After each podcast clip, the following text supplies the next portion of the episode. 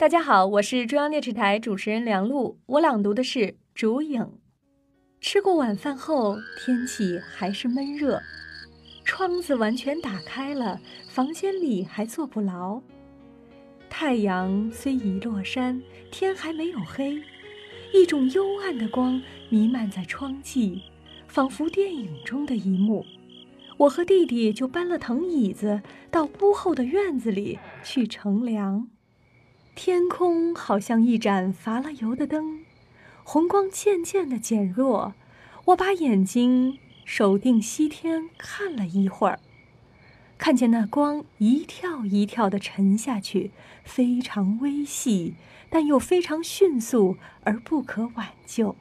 正在看得出神，似觉眼梢头另有一种微光，渐渐的在那里强起来。回头一看，原来月亮已在冬天的竹叶中间放出它的清光。院子里的光景已由暖色变成寒色，由长音阶变成短音阶了。门口一个黑影出现，好像一只立起的青蛙，向我们跳江过来。来的是弟弟的同学华明。哎，你们惬意的很，这椅子给我坐的。他不待我们回答，一屁股坐在藤椅上，剧烈地摇着他的两脚，椅子背所靠的那根竹跟着他的动作而发抖，上面的竹叶做出萧萧的声音来，这引起了三人的注意。大家仰起头来向天空看，月亮已经升得很高，隐在一丛竹叶中。竹叶的摇动，把它切成许多不规则的小块儿，闪烁地映入我们的眼中。大家赞美了一番之后，我说：“我们今晚干些什么呢？”弟弟说：“我们谈天吧。我先有一个问题给你们猜：细看月亮光底下的人影，头上出烟气，这是什么道理？”我和华明都不相信。于是大家走出竹林外。蹲下来看水门汀上的人影，我看了好久，果然看见头上有一缕一缕的细烟，好像漫画里所描写的动怒的人。是口里的热气吧？是头上的汗水在那里蒸发吧？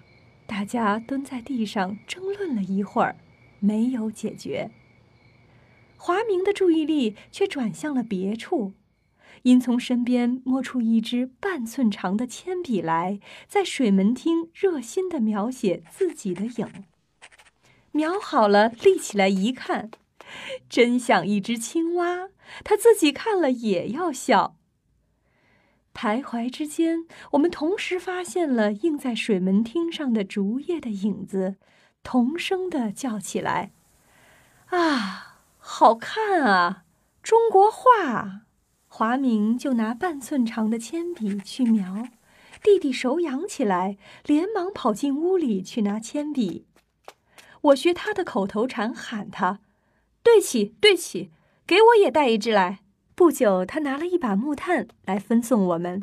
华明就收藏了他那半寸长的法宝，改用木炭来描。大家蹲下去，用木炭在水门汀上参参差差地描出许多竹叶来，一面谈着：“这一只很像校长先生房间里的横幅呢，这一丛很像我家堂前的立轴呢，这是芥子园画谱里的，这是吴昌硕的。”忽然，一个大人的声音在我们头上慢慢地响出来：“这是管夫人的。”大家吃了一惊，立起身来，看见爸爸反背着手立在水门汀旁的草地上看我们描竹。他明明是来了很久了。华明难为情似的站了起来，他拿木炭的手藏在背后，似乎害怕爸爸责备他弄脏了我家的水门汀。爸爸似乎很理解他的意思，立刻对着他说道：“谁想出来的？”这画法真好玩呢，我也来描几瓣看。弟弟连忙捡木炭给他，爸爸也蹲在地上描竹叶了。这时候华明方才放心，我们也更加高兴，一边描一边拿许多画问爸爸。管夫人是谁？她是一位善于画竹的女画家，她的丈夫名叫赵子昂，是一位善于画马的男画家。他们是元朝人，是中国很有名的两大夫妻画家。马的确难画，竹有什么难画呢？照我们现在这种描法，岂不很容易又很好看吗？容易固然容易，但是这么一样画葫芦，终究缺乏画意，不过好玩罢了。画竹不是照真竹一样描，需经过选择和布置。画家选择竹的最好看的姿态，巧妙地布置在纸上，然后成为竹的名画。这选择和布置很困难，并不比画马容易。画马的困难在于马本身上，画竹的困难在于竹叶的结合上。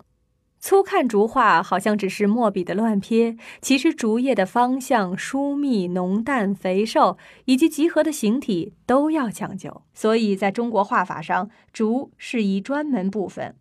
平生专门研究画竹的画家也有。竹为什么不用绿颜料来画，而常用墨笔来画呢？用绿颜料撇竹叶，不更像吗？中国画不注重像不像，不像西洋画那样画的同真物一样。凡画一物，只要能表现出像我们闭目回想时所见的那一种神气，就是佳作了。所以，西洋画像照相，中国画像符号。符号只要用墨笔就够了。原来墨是很好的一种颜料，它是红、黄、蓝三原色等量混合而成的，故墨画中看似只有一色，其实包罗三原色，即包罗世界上所有的颜色。故墨画在中国画中是很高贵的一种画法，故用墨来画竹是最正当的。倘然用了绿颜料，就是因为太像实物，反而失去神气。所以中国画家不喜欢用绿颜料画竹，反之却喜欢用与绿相反的红色来画竹，这叫做朱竹，是用笔蘸了朱砂来撇的。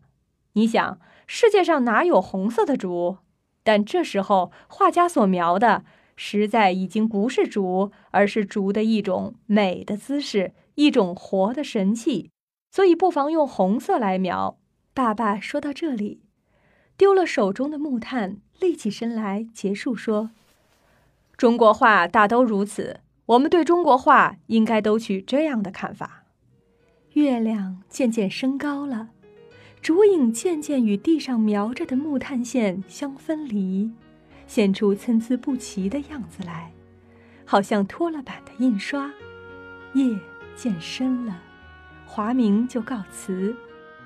明天白天来看这地上描着的影子，一定更好看。但希望天不要落雨，洗去了我们的墨竹。大家明天会。他说着就出去了，我们送他出门。我回到堂前。看见中堂挂着的立轴，吴昌硕描的墨竹，似觉更有意味。那些竹叶的方向、疏密、浓淡、肥瘦，以及集合的形体，似乎都有意义，表现着一种美的姿态，一种活的神气。